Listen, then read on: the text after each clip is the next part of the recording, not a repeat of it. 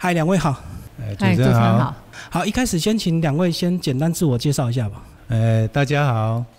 呃，我叫李文贤，旁边这位是我的太太吴美玲。喂，吴美玲。好，我们聊你的创业，但是先从你们两位认识开始聊吧。呃，认识啊，应该说以前的中心号啊，我不知道现在人已经对这个记忆模糊了哈。中兴号，中兴号，国光号的中兴，对对对，中兴号，就客运嘛。对，客运，就是以前的公路局客运中兴号，那时候在台中受训，所以呢都要坐中兴号往回台中去。那我的位置那时候都是呃事先买票，然后要一号入座。结果呢，旁边这位先生呢，他就把我的座位给坐走了。那我到了上车的时候说：“哎，先生，你好像坐错位置了，这是我的位置。”哎，他说：“嗯，没有啊。”我的位置也在这里，我说不对哦，你应该是旁边的。他说那这个阿婆是谁呢？这样子，那我就跟他说，那我不管哦，反正你坐的是我的位置，那是阿婆坐你的位置，你应该把阿婆带去坐回她的位置。哦，她的位置被占，然后她又占你的位置。对，所以他就这样顺理成章坐下来。那后来我就跟他说，麻烦他把事情处理好了，那我要回我的位座位坐，那其他就是你的事了。所以后来他就也处理了那个阿婆的带回去，然后他就顺理成章坐在我旁边了，嘿，就这样，然后一路就车子开了嘛，就往台中。那当初呢，这位先生是在台中成功岭当兵，所以快到成功岭的时候呢，他突然跟我说：“哎，小姐，不好意思哦，可不可以留个电话？” 就这么直接哦？对。然后那时候我就会觉得说：“哎，这个人太奇怪了吧。”啊，为什么就要这样子问人家电话呢？那刚好呢，我那时候在台中上班，那也要离开那一间公司了，所以我就把公司的电话就留给他了。是哦，你故意的，反正他以后对，反正我就走了，我没有插吧，好，好。结果呢，就在我要离职的前一两天吧，突然他打电话给我说，哎，就打到公司去，那找到我了。然后他说，哎，小姐，不好意思哦，我什么时候有外宿，可不可以约你出来？我们。做个朋友，我说哎呀，怎么会这样？我不是就是想说打个马虎眼嘛哈，留个随便电话我就要走人了。结果没想到他就真的打电话来了啊，就这样一路走过就认识。所以你就答应他真的约出来了？对，嘿，后来真的有答应他出去碰个面嘛，反正都在台中啊。好，李先生是我们现代男人的典范。阮太太在都讲的拢是真的，因为哦，迄讲。我带咸水嘛，阮太太带新娘，啊，拢做伙去新娘遐坐中兴号，系啊，啊，我一上车，我就规车来，我就单看到阮太太呢，因为我就感觉讲我的贵人出现了，这一生的挚爱已经出现了，我就是我当然袂放弃这个机会啊，哦，我就是勇于追求。应该是规车，伊是唯一少女对无？无，好足多，啊，毋过阮太太上出色。上得我的缘，所以我就是展开积极的行动。对啊，我这种人行动派嘛，搞我咧做做头路个，我是行动派。但是迄阵你坐毋着位，你袂感觉做歹势啊？佫好意思人讨电话？嗯，我感觉讲，只要若逐个拢有人坐，拢无啥物人去歹势，因为咱只要表现出咱的诚心甲歉意有无吼？而且我我无因为安尼互别人无为人去坐，系啊，啊，然后他们会造成这一段的。良缘，他们也有功德，所以你那时候为什么对家己较有自信？因为迄阵你做兵是年轻力壮哟。应该是讲哦，我没有打没有把握的仗啊。因为感觉讲哦，阮两个应该是足素慧，你近看嘛，知影阮两个足素慧，郎才女貌嘛，而且还都优点都一样嘛，哈啊，很少看到缺点了。所以阮两个就从那时候开始。爱情长跑了六年，可是那时候你你是后来家庭这个白手起家的，啊，你准备感觉家己安尼家境安尼，搞不好人家对方很好，咱哎，真的他们对方家境很好，啊，可是我条件也不错啊，因为因为我们这一个年代哦，伊伊就是袂看你好野善啦，伊就看你有拍拼无，有实在无，啊，我迄阵啊真正做拍拼，啊，毋过迄阵啊较阮庄卡人，阮兼职人较故意。较爽啊！阮太太拢讲我足爽诶。啊，毋过我我迄讲穿迄束衫是阮同袍，阮甲李正雄是同袍嘛。佮另外一个足歹迄个人招我呢，啊招我一届我就我就对啊。就是因为他穿的那一件衣服，啊，无我穿白丝，阮太太可能不爱插我。一阵个做兵，应该对未来还没有什么想法吧？还很茫然吧？没有什么想法，只是看有，因为看到别人都有女朋友啊，我嘛也想啊。追女朋友就很有信心，不是有信心，是不追会觉得对不起自己啊，因为已经看到自己心仪的对象啊，好不容易碰到，我们就要积极的去把它追求啊，啊，结果也不负众望。你那时候打电话怎么样？打电话有预期会成功吗？没有，当兵的时候都有一种宏大，而且有有一些朋友有没有，他都会怂恿你啊。对啊。哦，无起了，咱也成功没成功啊？然后我也没有，我也不会打没有把握的仗，因为我太太虽然长得蛮漂亮的，可是也不是我高攀不上那一类型的，我也长得还不错啦。哎呀，对啊，对啊，就是这样，呃，就促成了这一段姻缘。所以你那时候预期就是，反正打了再说。也不知道会不会成功。对对对，当然了，没有没有那么有把握了。啊，你们第一次约会去哪里？电影院。那时候一开始约看电影，你不会觉得很别扭吗？很不好意思。其实我已经印象模糊，我只记得有我们约的是去一间餐厅吃吃晚餐。先吃晚餐，再看电影。啊，吃完晚餐已经很晚，你怎么约那么晚的电影？因为我我是我是。就长官对我很好嘛，就合法请假。对对对，啊，市长可以请假出来找我太太这样。那就是你表现很好，所以长官比较给你方便，对吧？对对对，啊，也因为这样，我太太对我也有好感了。因为我像长官都对我这么好了，他为什么不对我好一点？啊，所以就很快就在一起。可是吃完饭就看电影，那好像感觉两个彼此就有有意思了吧？不然应该吃完饭就拜拜了，对不对？其实还好啦，因为那时候就是大家。聊天上还蛮聊得来的啦，就觉得说，哎，这个人还不错，就是蛮老实的，还蛮实在的，嘿，对。你那时候也是少女？少女，二十二岁。二十二岁。我也是少男啊，我也二十二岁。所以你的想法也很单纯，反正就聊得来就好。对啊，对啊，就很单纯啊，也没有想什么啊。然后交往多久？六年。那很漫长哎。以前不是以前不是都很早婚吗？可是六年六年都住在一起啊。那后来怎么样？六年后决定结婚。其实，在二十二岁的时候，我就已经跟他说，我要等到六年后我才会嫁给你，不管任何情形，我一定要等到六年后我才。是你个人坚持还是家庭规定？呃，是家里规定。对啊，所以就是也是这样子一路走来，其实中间当然有一些波折啦，可是到最后还是就是促成了这一段良缘，还是就是有完成。你讲波折是感情的波折，还是生活的波折？应该是说家庭观念、想法的一些。不是不喜欢我。他是一定要那个年纪才可以结婚，可能就是因为妈妈那一辈都有看，是算命是不是？对对对，算命师讲。对，那算命师说，哦，我可能要在二十八岁以前，不管任何情形，你就是一定要二十八岁，那你这段姻缘可能就会促成。啊，如果说你太早的话，可能这段姻缘就没有那么的顺遂。对，那所以当然我们就很坚持啊，哎，他他也是很坚持的，等了我六年。所以李先生，你只能忍耐。住在一起也也不用不用多多忍耐了，那就是六年后就结婚了。啊，一开始也是平凡的上班族，你们两个，要不要先各自讲你们的工作？其实呃，我是一个机械制图员，嗯，就是都是在公司画机械制图。对，那一工作上应该没有什么很特别或是什么不一样啊，反正机械制图嘛，你每天去的就是。东西拿了，模型拿了，然后就开始绘图这样子啊，算比较专业的一个工作吧。对，哎对，因为他从手绘图变到电脑，变到电脑。他写字很漂亮哦，我太太，我还没有看到比我太太写字还漂亮的。所以就表示从小就是个非常自我要求的女孩，对。哎，对我要求也很高，就是人家说的比较古摸吧。好，嘿，对了。嗯，哎，可是这样子你很贵吗？可是你现在感觉感觉比较大而化之哎，比较随性的不？所以你们开始有一些磨合期，都是你修理他吧？修理他哦，也不用修理啊。其实他也蛮贴心的啦。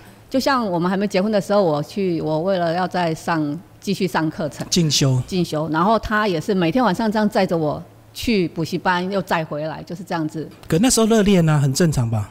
因为你不在，你不在，别人就会载走，对不对？也我不知道他是什么心态。啊，李先生，你讲你的工作。我的工作，我就当完兵以后就留在台中，因为我太太也在台中，因为当兵前就认识嘛。啊，当然他在台中，我退伍也在台中，就找个工作，在那边一年多以后，再一起回来台南任职。我创业之前的那一家公司，我待了二十年。对，从从基层开始做，我我们工厂是属于仓储设备、货架、自动仓库那一种生产厂商。啊，我从基层一直做做做到二十年，就就成为高阶干部嘛。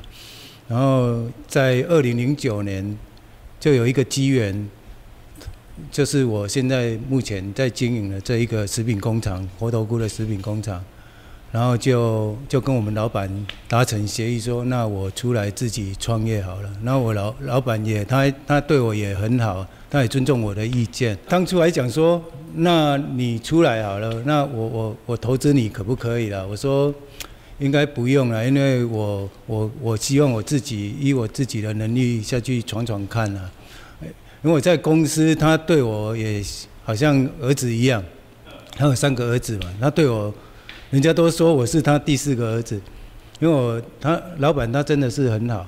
我觉得你一开始拒绝，应该也是对一开始的创业不是很有信心，也怕拖累别人，欠人家人情，对吧？不是这样讲，其实我出来创业。除了这个机缘以外，也是我在上班任职的这一段期间，有碰到一点一点瓶颈。哎，我常常跟我老板讲说，虽然我是当协理，可是我的能力，我好像自己发现发现我自己的能力好像没有跟上，跟上这个职位，我怕我老板会被我拖累，我无法度去去胜任这个工课。他说我就请阮老板讲哦。干部真的很重要。你如果找我，我没有办法替你赚那么多钱。你我再没有领薪水，你也划不来。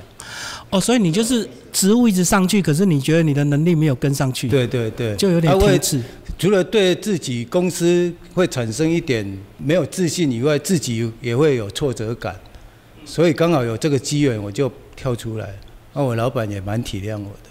可是这二十年的工作期间，有没有遇到你老板要西进大陆，想要叫你要不要去大陆设厂？你们那时候有这个问题吗？有，我们公司其实很早就有到大陆那边。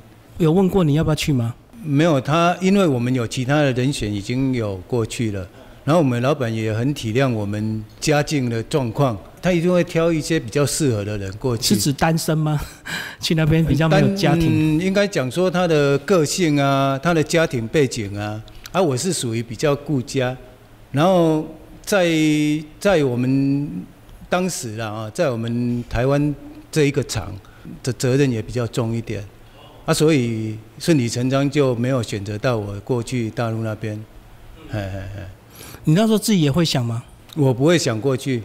嗯，因为家庭因为我我跟我太太真的很少离开，我都会笑笑着讲说，我我有一个我有一个同学，武专的同学，他说他跟他太太结婚二十八年，然后只有三天没有睡在一起。嗯，就感情很好，就对。只有三天没有睡在一起，因为他们同样的工作，同住同样的家里，都是随如影随形。啊，我跟我我现在跟我们太太更更严重，我们没有超过三个小时没有在一起。他是不是打破他的记录？我也很自豪啊。是。哎呀，对啊，对啊。所以那时候完全不考虑。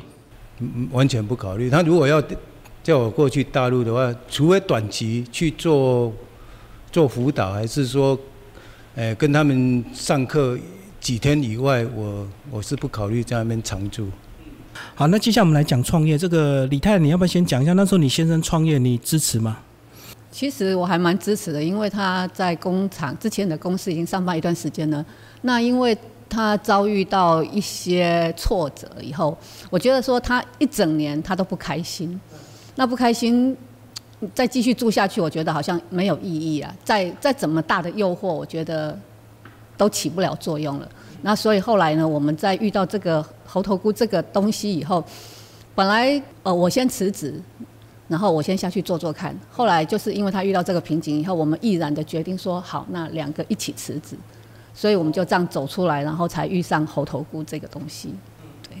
好，那我们来讲猴头菇它的这个特点，因为我们比较熟的都是香菇嘛，或者是金针菇这个。猴头菇在我就是离职的那一年，二零零九年，才知道有这个猴头菇这种这种圣品。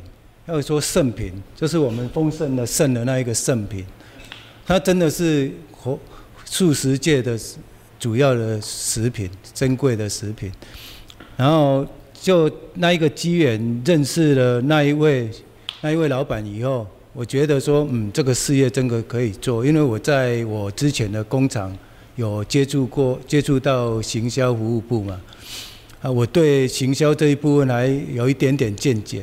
我认为说这个东西如果推推展可以推展出去的话，哦，因为它它是素食素食的主要产品嘛，对社会也尽一点责任嘛。然后我们也有那个利基点，因为猴头菇这种东西好吃是好吃，可是如果要自己料理的话，它真的很难料理。怎么很难料理？因为它是一一种没有味道。哦，没有味道哦。然后你如果不会处理的话，会苦。然后这轮呢，保袂油。啊，你若要做一寡，你根本都板，人咧讲板先较济做伊啊。哦，做料就是前置作业很多，然后吃一吃就完了。啊，你如果要做多的话，你就吃不完，要冰着，要冰很久。啊，所以我就觉得说，它不比香菇，香菇任何人来煮都很好吃。对，它有先天的甘甜。对。啊，这种猴头菇，你如果说不会料理的人，还是说料理一点点，你根本就划不来，所以才有这个利基点。我说哇，我来我来做这个食品工厂的加工，一定会有它的它的出路。所以你认识那个老板，他本来就是做猴头菇的加工。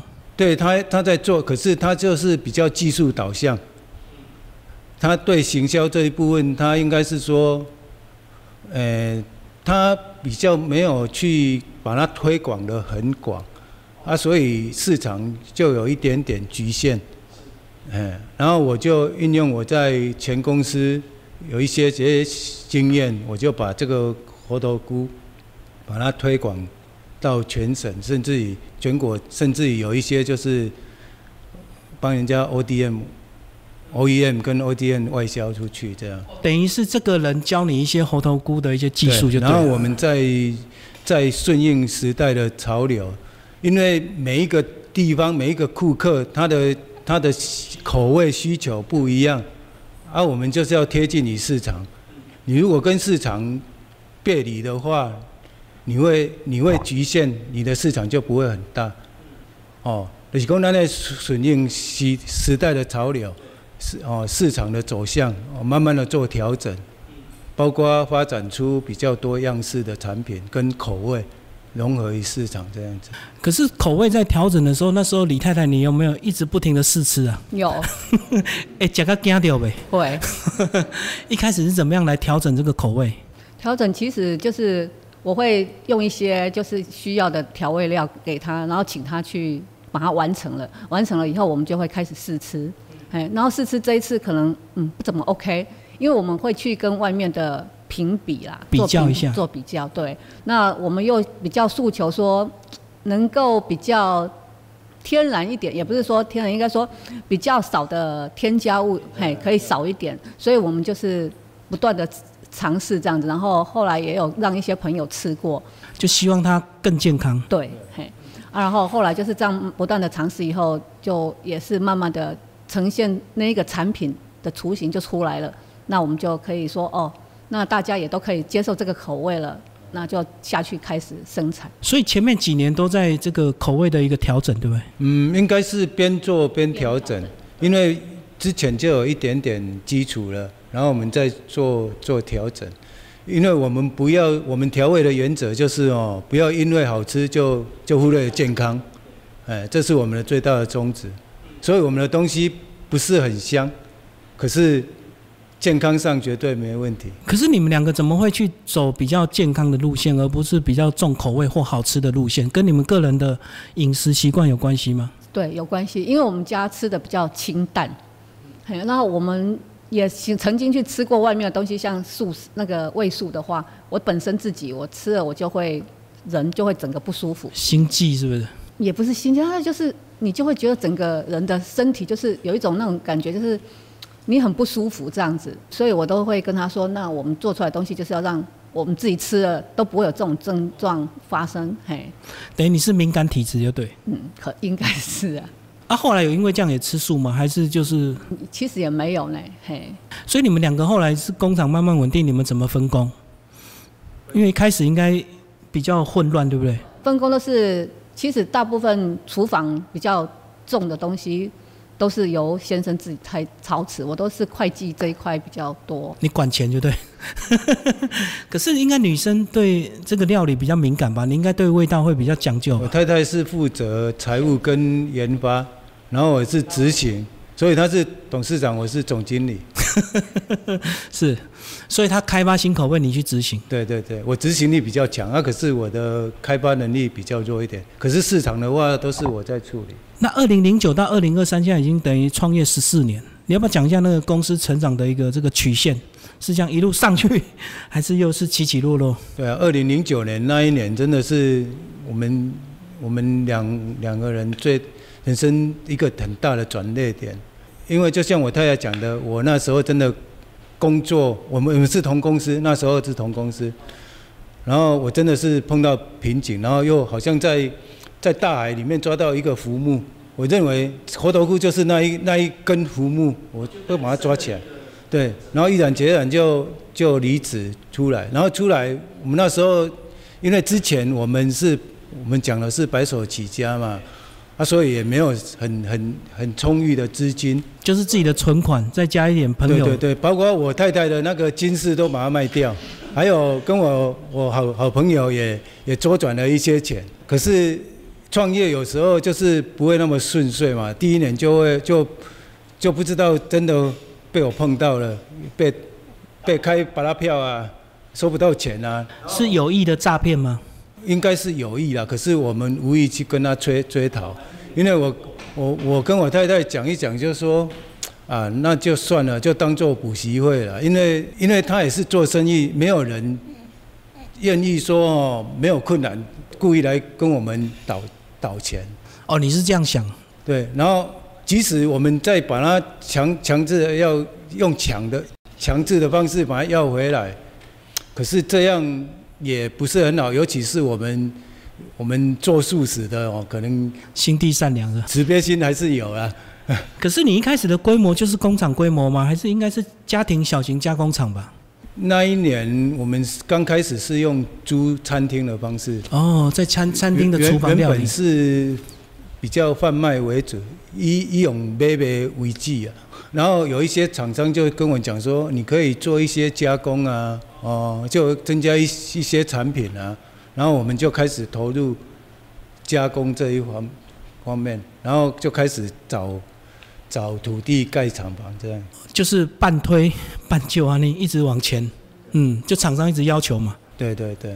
李太要不要讲一下一开始创业为什么？你不是那时候是会计，怎么就会遇到这种事情？其实那个厂商一来的时候，他只跟我们说，哦，他要订多少订多少。那那时候订到，当然你听到很开心嘛，大单，哎，很开心嘛，你当然说好啊好啊。就没有防备心的。对，也没有防备心，因为他毕竟在北部也做了蛮多年的厂厂家了。那我们当然就相信了啊。他说订了多少货，我们当然就照量生产给他。那谁知道 到最后要收钱的时候呢？一张一张的退啊！啊，所以等于创业一开始就遇到了。那说信也是不信，半年嘛。哎，那至少后面就不会再遇到这个事了。后来我们就其实有新的客户，我们都相当的谨慎了，就知道说用什么方法来应应了啦。哎，就不会像之前说，哎，他空口说白话跟我们说要定多少说好，然后就赶快金额事后再来给我们，就不不做这种事情了。要把刀扣的波啊。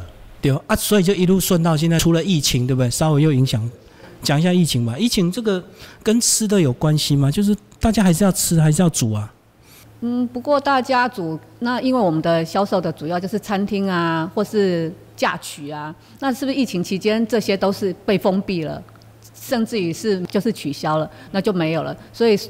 就是这样子，生意也是都会受影响，这样子。啊餐厅跟宴席的部分，他们量比较大，少的很少了很多，因为我们的市场，他们占的比例还蛮大的。所以你们现在就转 B to C，直接对消费者，嗯，所以包装是不是由大包装就变小包装？对，那讲一下口味嘞，口味有没有怎么？因为变小包装就是对一些年轻人或家庭，是不是口味上就要迎合他们？因为我们之前的口味是比较偏重于餐厅，跟他们回去还要再料理嘛。然后现在因为少子化跟小家庭的关系，就是会方便买一些调理包，回去热一下就可以吃，微波，呃，微波一下就可以吃。啊，所以我们就开发成一些三杯啊、麻油啊，哦，颇受好评。他们回去也很方便料理。哎，啊，然后我们也可以增加我们的客户群，这样子。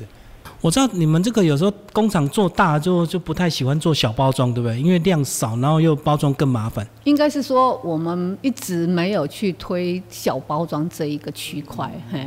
以前比较不会注重，因为就是做大批发嘛。因为这一点是因为我们经销制有关系，因为当初我在推市场的时候，就是每一个。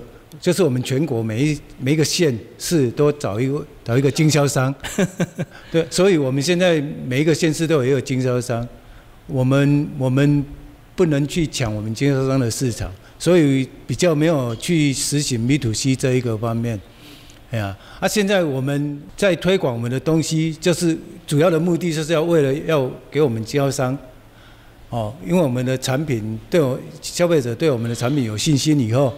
他当然就会去找我们的经销商买东西，他买比较多，经销商会跟我们进货进比较多这样子。所以等于你要打多打你们的这个品牌的一个知名度了哈，也要帮经销商，不能够你们自己就下去抢生意。当然了，经销商是我们的衣食父母。我们来最后讲你们的这个接班计划好不好？接班哦。对，你先你说你有三个小孩都在这边帮忙。对，呃，我太太真的很厉害，她。她也很辛苦了，她除了工作跟我一路走来这么忙、这么辛苦以外，还辛苦跟我跟我生了三个儿儿子，跟他照顾三个儿子，都是他在照顾，所以我们三个儿子也很孝顺我们。哎啊，其实小孩子哦，虽然有三个囝啦，啊，阮的企业哦。有当时啊，你讲接班无接班，阮感觉阮无遐尼啊明显。最主要就是讲，阮嘛无遮老啦，啊，阮囝嘛无遮济话，他们的定位还没有很明显。啊，人拢是爱磨练啦，像我四十四岁甲做头家嘛，哎呀，我四十四岁，阮两个拢迄个啊，阮四十四岁甲做头家，哦，啊，即仔囡仔较早熟，哦，嘛无一定伊当时会当来胜任这个工作，还是讲他们有没有这个意愿？我们是采取比较民主的方式，都没有先先设定好，只是说我们三个儿子他们都会做，哎呀，只只差那个临门一脚，就是都有接触啊，但是接班还没有很明显，就对，因为主要是你们大概还有七年的工作时间，到六十五岁嘛。哦，对对对对，所以现在还不急，就让他们边看边学就对。对啊对啊，啊，他们也都都有参与过，所以也不陌生了。啊，我们而且我们的工工厂的属性不会很复杂，也蛮蛮快深入，主要是那个个性跟态度的问题。哦，就是你们流程算简单的哈。嗯，流程简单，可是就是要坚持，这个坚持比较困难。坚持还有一直新品、新口味的一个开发对对，坚持跟创新这两点比较重要。你坚持就是要守成嘛，创新嘛，坚持你就要守成啊，不能乱做啊。做食品最重要的是这样。不过访谈到现在，我觉得你们两个应该都是蛮传统商人，就比较信用型，对不对？呃，对对。比较实在型的，嗯，就不用花俏了。而而且比较保守，所以我我做了这么多年，还还不是很做的很大。因为我们工厂主要是做猴头菇的相关产品，所以我都比喻说我们工厂是专柜，猴头菇专柜专卖店，不是百货公司，不是什么都做，什么都做。我们是只做猴头菇的相关产品，所以我们一定要把它做好，才有出路。这是我们一直坚持住的。可是那时候你们在整个创业的这个漫长的十几年过程，没有想要说，那我们也来做一点别的，做一点别的，反正菇类很多嘛。是有想过，应该是疫情开始才开始想。就像我们有一些 有一些同业，他们也是疫情开始才开始做猴头菇一样，这是必然，因为大家都要生存嘛。啊，只是说你就是要做就要把它做好，我们不容许失败，会砸了自己的品牌，就不能玩就对，不能够做好玩的。不能玩。所以目前还是以猴头菇为主嘛。等于你们熬过疫情了嘛？那时候有想，可是没有真的去再去做一些其他的菇。嗯，有有想有想，可是也是做素食的。我们最后讲一些你们的产品好不好？后面摆很多。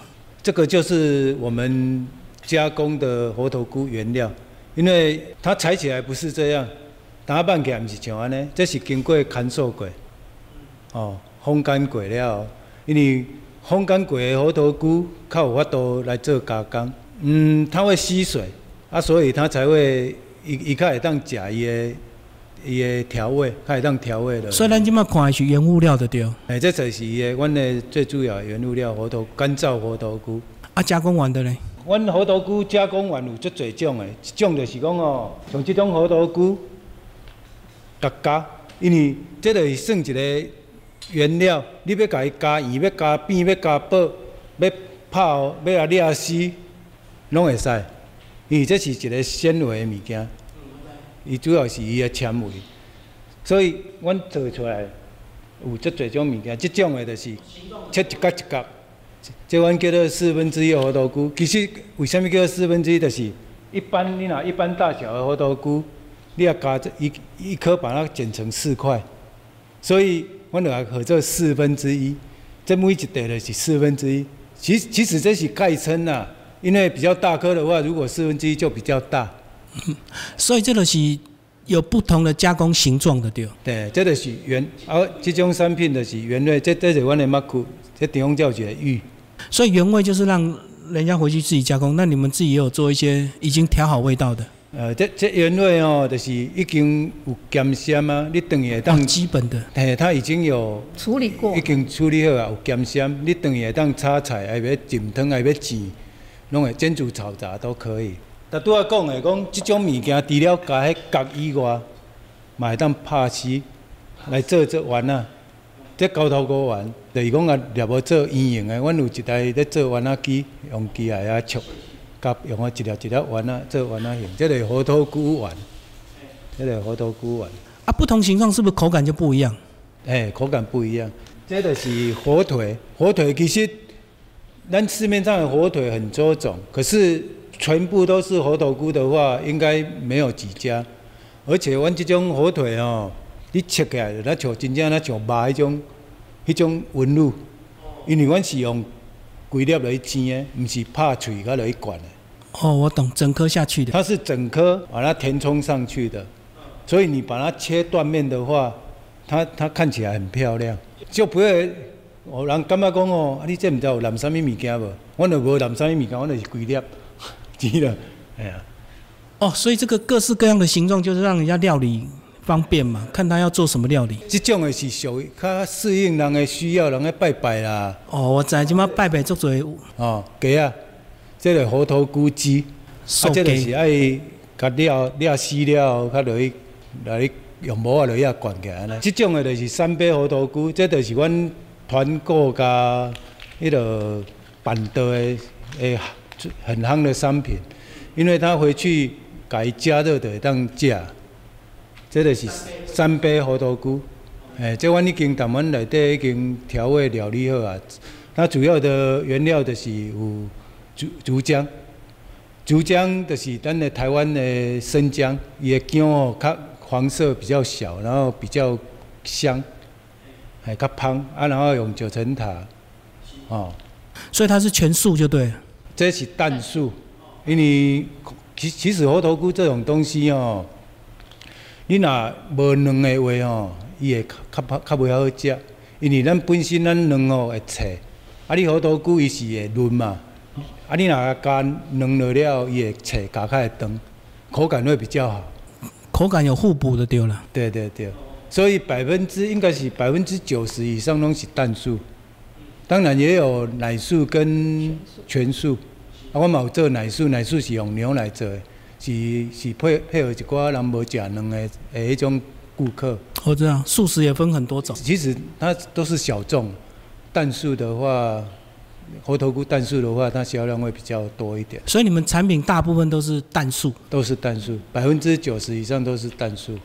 对但是全素也有做，就对，全素没有，奶素有。哦奶素跟蛋素两种。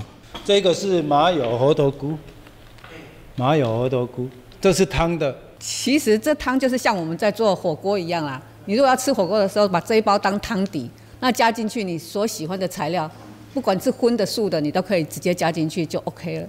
嘿，对，啊把它当成一包嘛汤底这样子。是，哎，我太太有用这个去煮饭，所以就是麻油味，对不对？对你就是，其实就像我们煮白饭嘛，我们可能就加水啊，那你水就不要加，看你水的量，比如说你是一杯的水，那你就把这个汤一杯也放进去，当成它的那个水，就煮成了麻油饭这样。然后你讲麻油鸡，阮这个麻麻油的高汤锅饭，好，谢谢两位为我们介绍你们的这个猴头菇创业，谢谢。好，谢谢。谢谢你。